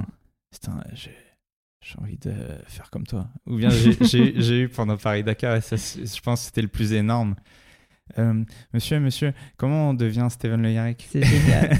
ça, c'est génial. Ouais, ça, je trouvais ça marrant parce que je dis euh, non. Ne deviens pas ça. Non, fais, fais pas tout pareil. Fais attention, mais- fais attention quand même. Ouais, fais pas tout On va pas partir tout seul dans l'Himalaya. Ouais. Mais justement, pour qu'on se rende compte quand même de ce que c'est ta vie au quotidien, est-ce que tu peux euh, m'expliquer, peut-être par exemple, tes phases d'entraînement quand tu te prépares là, tu vois, pour Mm. euh, ton 666 ou euh, enfin pour n'importe quelle de tes courses à la rigueur, à quoi ça ressemble en fait euh, tes- ta, ta vie parce que j'ai- j'aimerais qu'on comprenne en fait à quel point c'est un choix de vie et que c'est pas euh, enfin juste une histoire, une belle histoire que tu racontes Mm. quoi. Ouais, là, c'est des jolis mots, mais c'est beaucoup de sacrifices Euh, en fait, quand je pars au, au Népal, je, je quitte tout. Je, je, on va dire, je perds ma copine. Euh, qui, enfin, c'est surtout quand je reviens de l'Himalaya qui me, qui me dit mais tu vas pas T'as faire un, ça t'as tout un le peu temps. changé aussi, ouais, peut-être. t'as- ouais, t'as vraiment changé. La première fois, la deuxième fois aussi, et, qui me dit mais tu, tu vas pas repartir. Mm. Euh, bah là, je repars dans six mois. Ah non, mais c'est pas possible. Et du coup, plein de gens autour de moi comme ça qui, qui comprennent pas tout, qui Mm. commencent à vraiment comprendre que, que c'est que c'est ma vie en fait. Mais ça implique euh, de pas avoir énormément d'argent. Ça implique de se lever le matin et de se dire bah tu dois faire entre 2 et 6 heures d'entraînement tous les jours ou de plaisir parce que là par exemple je suis invité à, à un événement euh, à à Fréjus enfin euh, c'est le Rock d'Azur une grande plus grande compétition euh, VTT en France. J'y vais en vélo. Il y a 950 km et, et hier j'ai mis un message sur Facebook pour parce que je vais y aller en vélo en 2-3 jours et donc ça représente un peu plus de 300 km par jour. Et mes entraînements c'est ça. C'est en faire entre euh, entre 100 et 300 km tous les 2-3 jours on va dire. Ah et c'est des volumes qui sont importants, Oui, mais qui sont clairement. mais qui sont euh, qui sont vraiment essentiels pour pouvoir euh, euh, faire quelque chose comme j'ai fait à Paris Dakar. C'est impossible de. Si tu t'entraînes pas de manière hyper consistante, tu, tu- c'est impossible. Si c'est possible, mais tu vas te blesser, Mm. ou bien tu vas le faire une fois et tu seras dégoûté, Mm. ou bien il va t'arriver des, des, des, des malheurs physiques ou des, des trucs physiologiques. t'es quand qui même obligé d'avoir une discipline importante au niveau de l'entraînement. Ouais, j'ai une discipline, mais pas du tout la même que quand j'étais coureur. Parce que je fais ça un peu, pas à l'arrache, mais je fais tout au feeling. Et la bouffe, pareil. Je- J'essaie de faire vraiment attention. Enfin, je mange pas de viande depuis, depuis 5-6 ans maintenant. Euh, très très peu de poisson, euh, des œufs. euh, quasi végétarien. Ouais, ouais, ouais. Faites végétarien. Enfin, Tu sais, dans certaines cultures, Mm. ouais, dans, dans certaines cultures, euh, en fait, euh, la, végétarien, ça veut dire juste enlever la, la, la viande. Oui, c'est vrai. Après, non, je suis pas flexitarien euh, parce que c'est ouais, vraiment plus près du végétarisme. hein. Après, euh, non, je vais pas te dire faut bouffer des graines et tout machin parce que je le fais pas tout le temps. Mais euh, mais j'essaie, ouais, je fais, je fais vachement quand même attention. Mais parce que je, quand je suis en projet, je- quand je suis en, ouais, quand je suis dans mes projets, je bouffe, euh, je bouffe de la merde. Bah, c'est ça. je bouffe dire, que- quand ce t'es que sur ton vélo, euh, Ouais, 7 je heures par jour. Je euh, bouffe sucré, salé, enfin des, des volumes un peu énormes parce que je, je brûle entre J'allais 5 te demander et, combien de calories ouais, tu brûles sur des projets comme ça par jour. ouais, entre 5 et 12 000 calories par jour. Ouais. Et après, euh, voilà. Donc ma préparation, c'est ça. Et après, c'est des euh, projets, ce que j'appelle des projets, euh, on va dire. Euh, co- comment j'utilise quel mot Qui sont en gros euh, mes espèces de d'attractions ou de petits jeux euh, du week-end, mais mes moments de, de plaisir où, euh, où je me dis bah je fais une course de d'ultra endurance de 700 km ou 1000 km ou 1200 et je fais le plus vite possible. Mm. Donc ça y est, je rejoue à la compétition comme Mm, quand j'étais môme. Et donc voilà, je sais pas, j'ai dû faire le tour de Corse euh, euh, 720 km ou un peu plus. Non, je crois que c'est 900 bornes. J'ai dû mettre euh, euh, un peu plus de 35 heures ou un truc comme ça.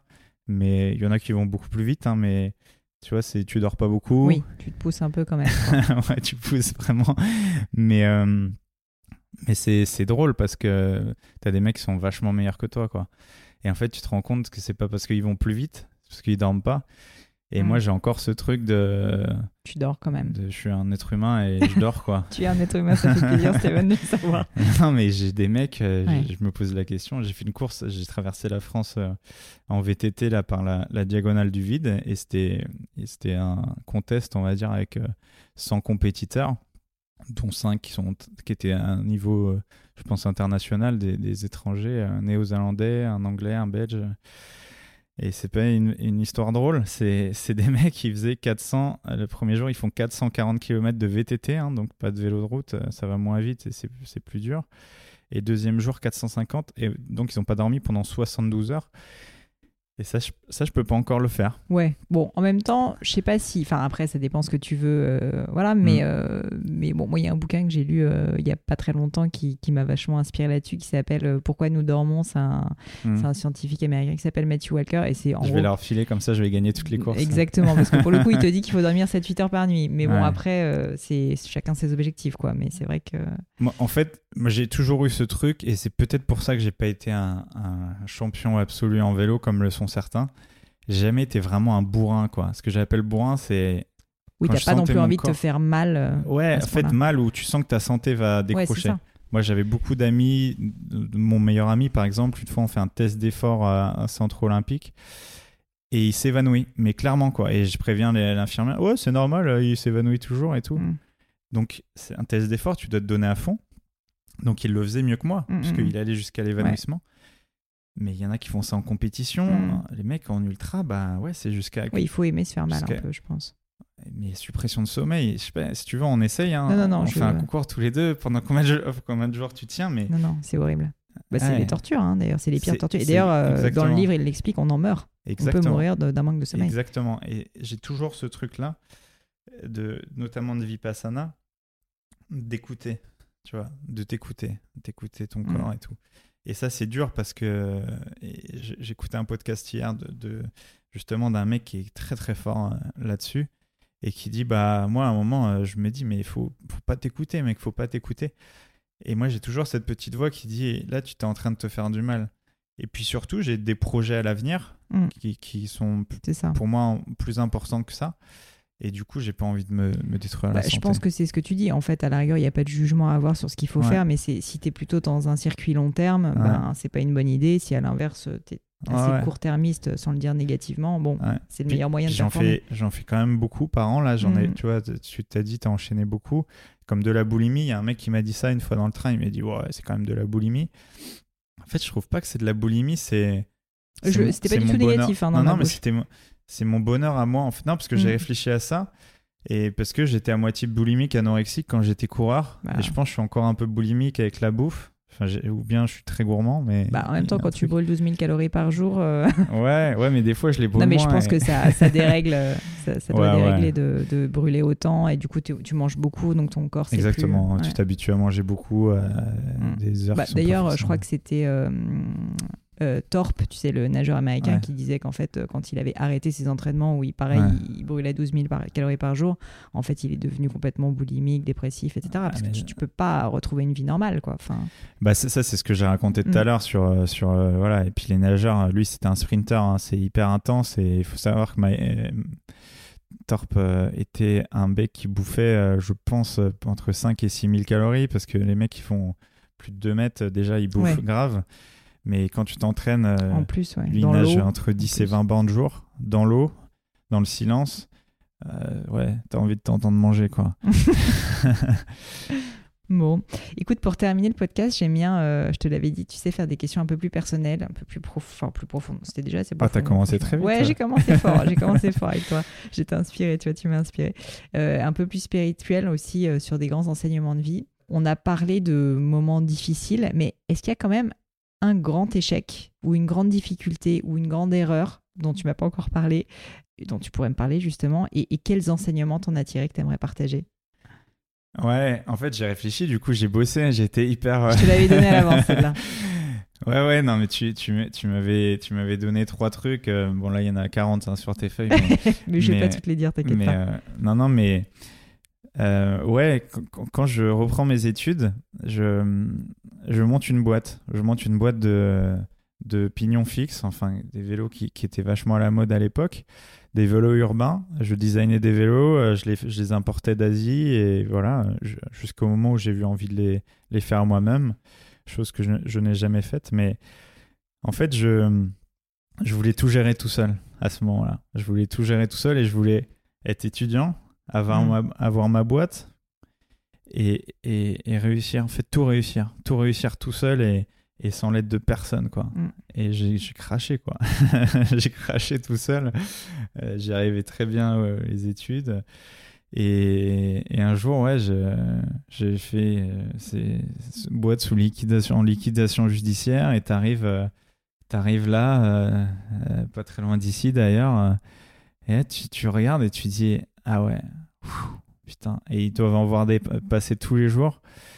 Et moi, je me voyais comme un gosse. En fait, tu sais, j'avais fait ça comme le même gosse de 5 ans qui monte sa boîte et, et qui dit c'est un jeu. Mais en fait, euh, là, j'étais dans le monde des grands, quoi. Mm, mm, mm.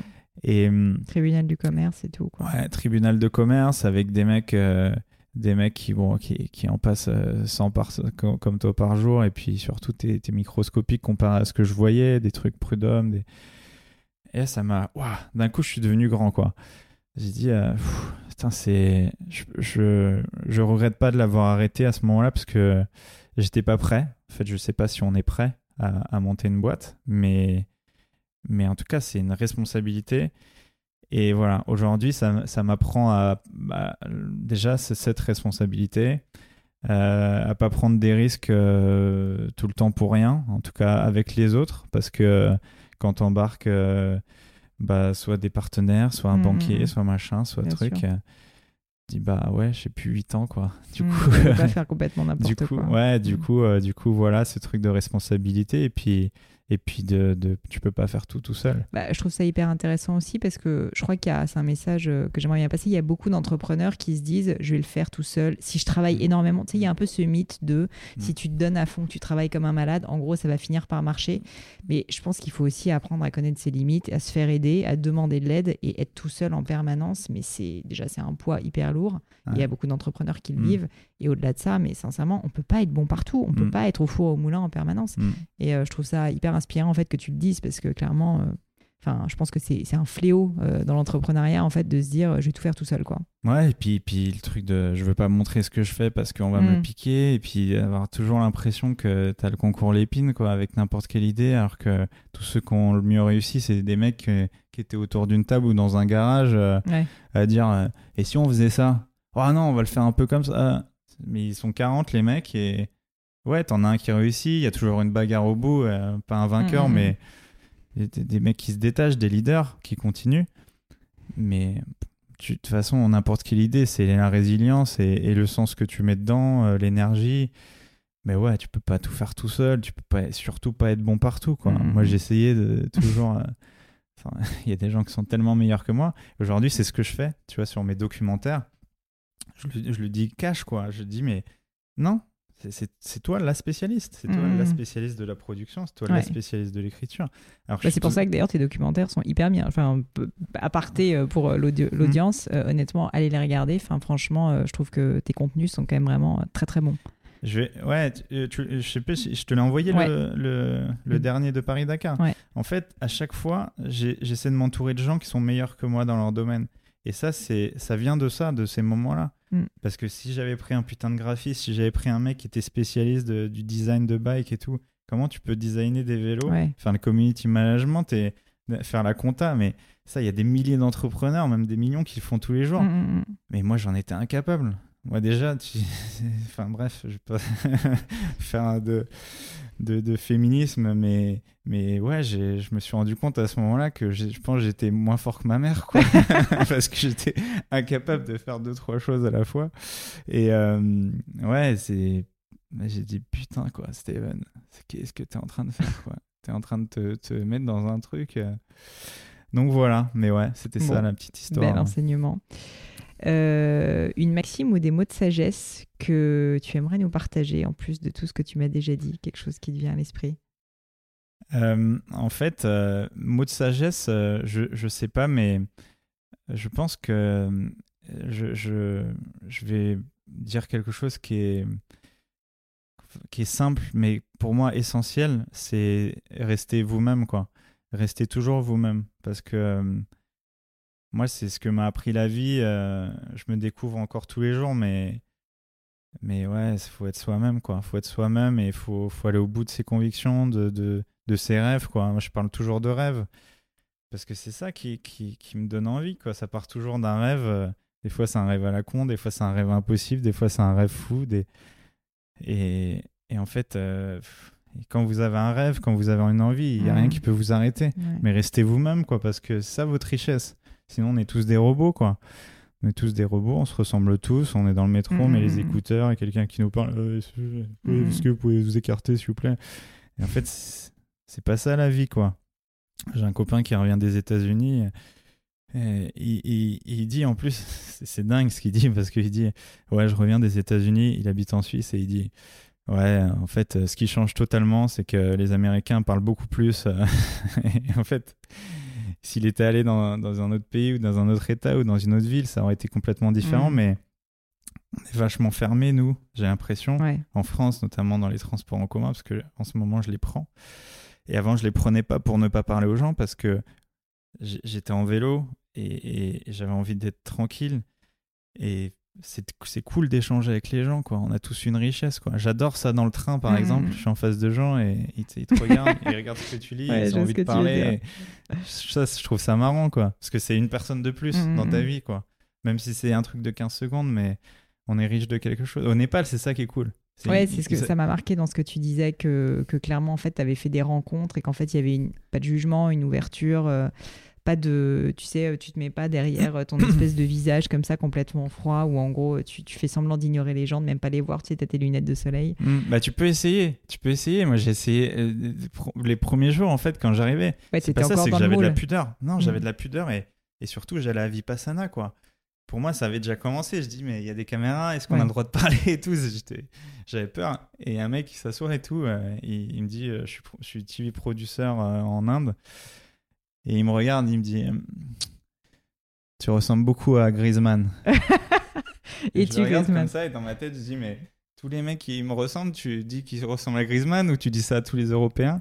Et au Népal, tu as beaucoup de ça. C'est-à-dire, ils ont un rêve absolu de l'occidental et, et Mm. ils te disent ce qu'ils pensent, quoi. Mm. Et tout de suite, tu es leur meilleur ami d'enfance, quoi. Et ça, j'adore. Tu vois, Mm, mm, j'adore parce que des fois, c'est un peu intrusif, notamment quand tu es une femme parce que tu sais pas ce qu'ils veulent exactement, mais enfin, je dis ils parce que c'est souvent des hommes, même Oui. si C'est vrai que les femmes sont les plus femmes, réservées. ouais, sont Mm. plus pudiques. Même si j'en ai eu qui, qui des fois, elles cassent le, enfin, elles enlèvent le masque et elles te font des blagues, elles te taquinent et tout ça. Et, euh, et puis moi, quand j'arrive là-bas, si je suis un peu bronzé, machin, et ils me prennent pour un Népalais, quoi. Si je Ah parle ouais? pas, ouais, ouais, si je suis vraiment bronzé, euh, casquette et tout, ils me prennent pour un Népalais, quoi. Et c'est drôle parce qu'ils me parlent en Népalais. Donc je fais semblant de comprendre pendant 5 minutes, donc je comprends à peu près 15 mots en népalais, mais le reste je comprends pas. Et en fait je me rends compte que même entre eux ils sont friendly quoi, ils sont... Mm, mm, mm. Ouais je trouve qu'on a un peu perdu ça à part, euh, à part avec tes potes proches, mais voilà. Mm, mm. Une autre question que je voulais te poser, euh, tu me parlais de rêves et de rêves fous. Mm. Euh, Est-ce qu'il y a quand même quelque chose que tu croyais qui serait impossible que tu fasses dans ta vie ou que tu réussisses, ou enfin juste quelque chose qui serait impossible et qui s'est en fait même révélé être simple, être facile Euh, ouais, être seul. Apprendre à être seul. Si j'avais un truc, ça serait ça. Parce que... euh, Parce qu'aujourd'hui, concrètement, Bah, quand tu nais, déjà, t'es es, en face de ta mère, euh, voilà, direct. T'es jamais seul, en fait. Tu nais euh, pendant 5 ans, euh, sauf si t'es un aventurier et que tu, tu sors de la crèche en courant, tu vois. Mais t'es jamais seul, en fait. Mm. Et maintenant, euh, bah, j'apprécie vraiment être seul. Des fois, c'est un peu trop, parce que euh, j'ai besoin de revenir au monde et, et de transmettre aux gens. Et, et du coup, c'est un peu euh, le phénomène des gens qui parlent jamais. C'est-à-dire que dès qu'ils arrivent en groupe, ils ont envie de, de trop parler, tu vois. Ouais. Mais quand j'arrive en conférence, j'ai envie de tout donner aux gens, Ouais. quoi. Et, mais en bon, même temps, si tu passes énormément de temps, enfin, j'imagine que ta vie, est, quand Mm. tu es en aventure, est assez solitaire quand même. Ouais, ouais, ouais, assez. Bon, sauf quand j'ai des équipes de tournage, mais c'est des rapports assez succincts et puis assez professionnels. Après, ouais, c'est c'est friendly, mais, mais quand ça bosse, ça bosse, quoi. Mais. euh, Et t'appréhendais ça, ce côté Ouais, j'avais peur. J'ai toujours eu des copines euh, depuis ma naissance parce que j'avais pas envie d'être seul, quoi. Parce que j'avais envie d'avoir une maman, quoi. Tu vois, mettre ma tête sur son épaule et ah, c'est pas grave, tu vois. Maintenant, je me mets ma tête sur mon épaule à moi et je dis bon bah c'est pas grave, mec. Mm. Ça va, quoi. Mais mais je dis pas que j'ai pas envie d'avoir quelqu'un à côté sûr, de moi, sûr. mais tu vois, être fort soi-même, ça permet d'être fort à deux, d'être fort à trois, à dix, Mm, à mm, vingt, et puis j'ai des faiblesses qui sont énormes. Ils sont, elles sont sans doute plus fortes que, que mes forces. Mais, euh, mais ouais, j'essaie d'être heureux seul. Et juste le deuxième petit truc, c'est euh, apprendre une autre langue. Tu vois, pour moi, j'étais nul à l'école, j'étais nul en mathématiques. Et en fait, quand j'arrive à Katmandou, euh, donc j'arrive dans cette fondation, j'arrive dans cette école même, parce que c'était une école des bidonvilles de Katmandou. Et, euh, et donc, je discute avec euh, bon, le- la directrice de l'école, etc. Et elle me dit, bah, c'est bien parce que là, ça va reprendre bientôt. euh, toi, t'es en salle numéro 3. Euh, je les regarde comme ça et je dis, bah, ouais. Et je comprends pas, en fait. je- Bon, ils parlent pas excessivement bien anglais, mais ouais, corrélé avec le mien, c'est encore pire. et, et en fait, j'arrive dans cette classe et je regarde les élèves un par un. Je regarde la, la directrice et elle me pousse, mais comme dans un film en fait. C'est genre euh, comme ça, vas-y quoi. Ok. J'avais l'impression d'être dans d'être à Bercy Ouais. avec, euh, On te met sur la avec scène. sur le 30 000 devant. personnes qui m'attendent et t'as plus ton texte quoi. Oh, alors, ok, bon, bah c'est parti. Hein. Tu vois, j'étais dans mon truc et tout, et tout en anglais évidemment. Donc, euh, je parle anglais népalais moi, c'est-à-dire que je fais. tu mets un petit mix, quoi. Ouais, non, mais je parle anglais, mais je parle anglais au présent. Enfin, j'ai, ça les, ça les a fait rire les enfants parce que parce que tout de suite, au début, ils m'ont pris comme euh, un peu Superman parce qu'ils me voyaient costaud, Ouais. fort et tout. Et puis en fait, j'ai dit, qu'est-ce que je sais faire de mieux? Je dis, je vais leur raconter ma vie déjà parce que sinon ils vont pas comprendre. Donc Mm. je leur explique, ils comprenaient toujours pas pourquoi je suis là, qu'est-ce que je fais. Et puis après, je leur dis, voilà, j'étais nul en anglais, j'étais nul en mathématiques, j'étais nul en ça, j'étais nul en ça. Je vais être votre prof d'anglais. et donc, euh, voilà, j'étais prof d'anglais au Népal. Euh, et et j'étais, en fait, j'étais entre le comédien. Je me suis rendu compte que les profs étaient vachement des comédiens Mhm. parce qu'il y a des fois, je, je comprenais. Enfin, c'est des cours que j'avais pas dû écouter. Je pense, je faisais mes plans d'entraînement et ils parlaient d'un temps que je n'avais jamais appris. Et je voyais le truc passer et tout. Et j'apprenais en même temps qu'eux, en fait, tu vois. je dis ça, c'est cool, tu vois. Mais je prenais la majorité des bonnes réponses et je disais, ah, voilà, là, on a une bonne réponse. Est-ce que tu peux venir au tableau? Et à la fin, je nous les faisais, expliquer. ouais, je les faisais lire.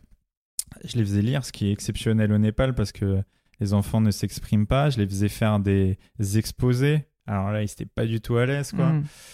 Et puis voilà, mais c'était des mômes entre 12 et 16 ans, parce que c'est par âge et c'est c'est pas par. euh, Ouais, par- ouais, c'est c'est par niveau et pas par âge. Ça. Mais c'était ouais, c'était ça c'était énorme parce que parce que j'ai eu l'impression pour la première fois de ma vie qu'elle avait un sens en fait. Mm. Tu vois, de donner quelque chose Ouais, à quelqu'un et, d'être indispensable quoi. Et ouais, ça c'est ouais, c'est un des trucs euh, vraiment qui restera toute ma vie. J'ai envie de le refaire. Tu vois là, Mm. là je vais être euh, intervenant dans l'école dans laquelle j'étais j'étais élève il y a quelques temps et L'école de com, ouais, j'ai à l'EFAP ouais. Donc je vais être prof là à côté des Champs-Élysées. euh, petite pression. non, pas de pression, pas de pression, parce que je sais à peu près ce que je vais faire. Je vais leur donner ce que j'aurais aimé qu'on me donne, et, Ouais. et voilà. Mais je vais pas être prof de web. Je vais, j'aurais pu être prof de être storytelling. Je vais et je vais leur balancer euh, des trucs. euh, ouais, je vais. Ouais, j'ai, proposé à l'école euh, parce qu'ils m'ont demandé si je voulais être intervenant, et je leur ai proposé euh, l'impro. Voilà, parce que pour être entrepreneur, pour, pour faire de la com, pour quand t'as des presse et tout, Mm. bah ce qui Ah, compte, c'est hyper. euh, Enfin, je pense que c'est euh, ce genre de métier. Moi, j'ai fait énormément de ce qu'on appelle du debating Ouais. quand j'étais plus jeune. La prise de parole en public, en fait, c'est juste euh, une compétence en fait qui est hyper Ouais. importante. Alors là, évidemment, dans le milieu du podcast, mais même en fait, savoir exprimer ses idées, convaincre, ne pas avoir peur de d'être qui on est. Enfin, c'est vraiment quelque chose qui est hyper utile. Donc, Puis, puis leur demander d'être d'être, la prof, euh, ouais, d'être euh, d'être vas-y, t'es de se mettre à la place des autres. Ouais, vas-y, t'es chanteur, vas-y, t'es, vas-y, tu Ouais. travailles à la poste là, tu travailles à la poste pendant 5 Mm. minutes et toi, euh, toi, t'es trafiquant de drogue. Et toi, t'es un petit Népalais qui, qui court dans la montagne. euh, ok, allez-y, tu vois, ça c'est. Là, tu prends... Moi, j'adore ça. Tu vois, j'adore ça parce que la vie, c'est toujours jouer un rôle. Toujours, toujours. Bien sûr, t'es toi-même, mais il faut, faut jouer son meilleur rôle, quoi. Tu vois, je dis toujours être la meilleure personne possible. Et, et c'est ça, je, vais- leur donner ça, on verra. Peut-être ça va leur plaire. J'ai hâte de voir ça. Écoute, ma dernière question, tu l'as préparée en plus. C'est les livres, donc tu en as parlé un peu en demi-mot, mais les livres que tu recommandes euh, à, notre, euh, à notre audience, et puis aussi, euh, et puis juste qui t'ont particulièrement marqué. Et j'aimerais que tu m'expliques pourquoi. Qu'est-ce que qu'est-ce qu'ils ont changé, quoi, tout simplement dans ta vie? Euh, bon, je vais commencer par les livres de Tesson. Euh, je dirais tous après. Ah, ouais, les plus connus déjà, les livres de, les livres de, de Tesson sont pour moi des, des, des, des, des prouesses de poésie, de. de, de, ouais, c'est un mec, c'est un mec qui est libre. C'est un mec qui est libre et, et j'aime ça, même si même s'il adore, il adore en faire beaucoup, etc. C'est un mec ultra brillant, ultra cultivé, et j'a- j'adore, j'adore ce gars en fait. Euh, c'est c'est une des personnes qui, qui m'a inspiré euh, très vite. Après, euh, je vais finir par le livre qui a changé ma vie, mais deuxième livre, parce que je dis toujours, je suis entre, euh, je suis un mélange entre euh, entre Tesson, Mathieu Ricard et, et Mike Horn, tu vois. Un, un mélange intéressant. un, un, mélange comme ça, en étant peut-être le moins bon de chaque domaine, mais mais ouais, deuxième, ça serait Mike Horn, je pense, avec mm. l'attitude zéro, qui est qui est un des livres qui m'inspire absolument. Euh, au-delà de, de, ce qu'il est devenu aujourd'hui, Mike Horn, c'était un vrai explorateur, un vrai aventurier. Je pense que c'est le dernier vrai explorateur. Parce qu'aujourd'hui, les mecs se disent explorateurs. Des fois, on me met, moi, explorateur. Euh, t'explores quoi hmm. Et il y a 500 fois des mecs qui ont fait la route euh, hmm, hmm, Paris à Dakar. Bon, je l'ai fait en vélo. Il n'y en a pas beaucoup qui l'ont fait en 20 jours. Et je pense qu'il n'y en a pas pour l'instant, mais je suis pas explorateur. Lui, il a fait l'équateur, en suivant l'équateur, il a traversé la planète en utilisant ses pieds. Euh, il a utilisé un vélo, il a utilisé un bateau, il a utilisé aucun moyen de transport à moteur. Et je trouve ça beau parce que c'est une ode à la liberté. Mmh. Il a fait la planète, quoi. Il a fait la planète. Moi, il a vraiment été. Ouais, ça, ça c'est un de mes projets absolus, par exemple. L'attitude zéro, ça s'appelle. Et ça, c'est un truc qui m'a qui m'a inspiré très vite parce que je suis ce mec depuis très longtemps. Euh, et, j'adore ouais j'adore ce qu'il était. Après bon aujourd'hui le niveau médiatique est hyper important et puis il peut pas forcément être lui-même mais il m'inspire beaucoup. Et après c'est vivre sans pourquoi le dernier de Alexandre Jolien qui est euh, qui est d'ailleurs un, très bon ami de Mathieu Ricard mais bah lis-le c'est très facile à lire très court. Et pour moi qui était comme je l'ai dit, un analphabète. Euh, ça s'entend pas, en tout cas, je peux te dire. Mais, mais c'est, c'est ce livre. Euh, c'est un livre euh, un peu spirituel. Enfin, c'est, ouais, tota-, totalement. En fait, il part. Il est moine aussi. Il est bouddhiste. ouais, il est. Il est, bouddhi, il est bouddhiste catholique. D'accord. Et sa religion, c'est l'amour. Voilà, le Dalai Lama dit ça aussi. Et, moi, je dis ça aussi. Ma religion, c'est l'amour parce que, en fait, il explique il est, lui, il est handicapé, il a énormément de problèmes et, donc il voit pas absolument le regard des gens, mais il sent tout. Et il part, euh, il part en voyage et il se met dans la merde tout le temps. En fait, c'est un voyage initiatique de ce qui m'est arrivé un peu au Népal. Et c'est d'ailleurs peut-être pour ça aussi que je suis allé au Népal. Euh, je me suis tourné un peu vers le bouddhisme, un peu vers l'hindouisme, un peu vers, vers tout, vers des spiritualités autres, euh, pour apprendre des choses. Mais il explique ce voyage initiatique. Et c'est dingue, quoi. C'est dingue, tout ce parcours, euh, tout ce qui lui arrive, tous, les, tous ces trucs, ouais. Et, ce qu'il sauve, c'est l'apaisement, quoi. Parce que, parce que moi, je, je, me pose toujours cette question aujourd'hui. Si tu me coupes les deux jambes, tu vois, tu vois je, fais quoi aujourd'hui Tu vois, je, une fois, j'en ai pleuré tout seul, je m'en souviendrai toujours. Euh, mais je crois que c'était pendant Dakar. Hein. Et je dis, putain, t'imagines, quoi. Et en fait, il y avait des gens qui m'envoyaient des messages et des gens, euh, euh soit en surpoids, soit, soit qui étaient blessés, mais des petites blessures, mais qui, les empêchaient de faire du sport, ou des gens qui pouvaient pas, qui pouvaient plus faire de sport pour des raisons euh, euh, neurologiques. Ma mère a eu un AVC, et, et, et je dis putain, c'est une liberté de dingue quoi. Et lui, il explique tout ça en fait. Il mmh. explique tout ça. Euh, c'est quoi aujourd'hui d'être, de, de ne pas pouvoir faire quelque chose, de ne pas pouvoir faire plein de choses et tout. Et c'est c'est bouleversant, mais en même temps, ça te donne un espoir infini, quoi. Tu vois, en fait, tu peux, tu peux tout faire, quoi. Tu peux tout faire. Je peux pas le faire à l'américaine avec les mecs qui font du triathlon sans jambes et tout. Évidemment que c'est un respect absolu. Le mec, il monte le Kilimanjaro, qui a pas de jambes, pas de bras, il monte comme une araignée. Ouais, ok, c'est génial. Mais tout le monde dans sa vie peut se dépasser, aller au bout d'un petit rêve, une petite envie, un petit quelque chose, et avancer, quoi. Avancer et ne permettre à personne de, de, de, ouais, de s'empêcher de rêver, d'empêcher quelqu'un de rêver. et lui, c'est ça, quoi. Lui, c'est ça. Et puis, c'est, c'est ouf parce qu'il inspire tout le monde. Il mm-hmm. inspire tout le monde, même Mathieu Ricard, même beaucoup d'autres qui, qui le regardent. Et même sur un plateau de télé, il est impressionnant, quoi. ah c'est une machine. Tu vois, le mec. Euh, il, a un, il a un charisme, il a un truc, enfin, il a bah, une aura, quoi. Il, a habité, et puis.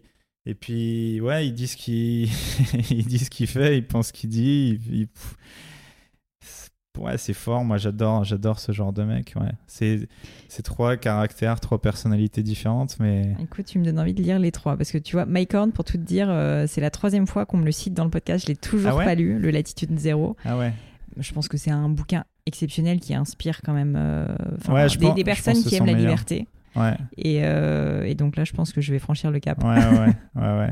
L'aventure, la liberté, ce truc de, de jamais rien lâcher, parce qu'il lui arrive mille trucs, Ah des leçons de vie, euh, des leçons de vie aussi, euh, Mm. rapport avec la nature, les humains.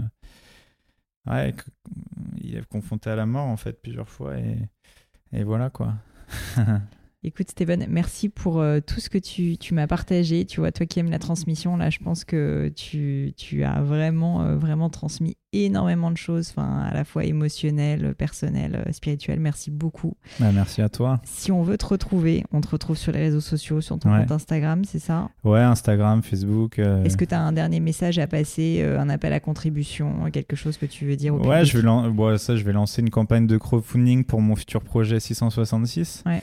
Euh, et puis après, il va y avoir, euh, j'espère, les deux livres, mais surtout les deux films qui vont sortir sur euh, l'aventure de, de Paris-Dakar à Mhm. vélo, cette route de la chaleur, et, et ensuite les rêves d'Himalaya, donc qui était la traversée de l'Himalaya Ouais. d'est en ouest, en vélo.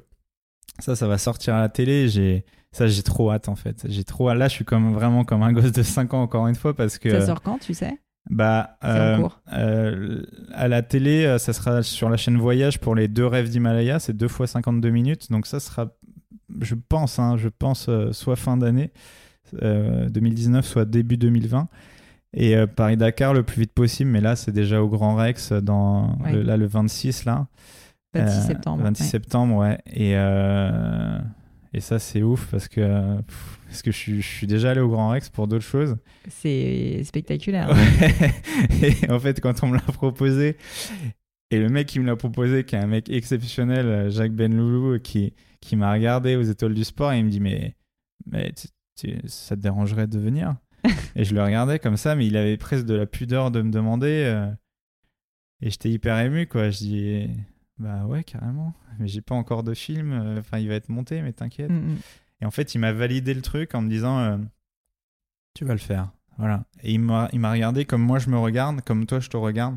C'est-à-dire, euh, elle va le faire, il va le faire. Il Mm. faut lui faire confiance, quoi. Ça, c'est hyper important. Et mon Mm, message serait ça faites-vous confiance, quoi.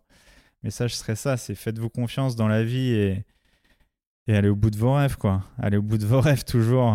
Euh, lâchez rien, quoi. Lâchez rien dans la vie, parce qu'évidemment. euh, c'est c'est hyper beau de rêver, mais de réaliser, c'est encore plus beau parce qu'après, euh, vous allez être fiers de vous. et puis, c'est pff, c'est beau, quoi. Après, ouais, vous allez être fiers. de- Vos parents, ils vont être fiers de vous et tout. Ouais, et puis ça donne un sens à la vie, quoi. ouais, mais c'est ça, c'est donner un sens à sa vie euh, en étant euh, la meilleure version de soi-même.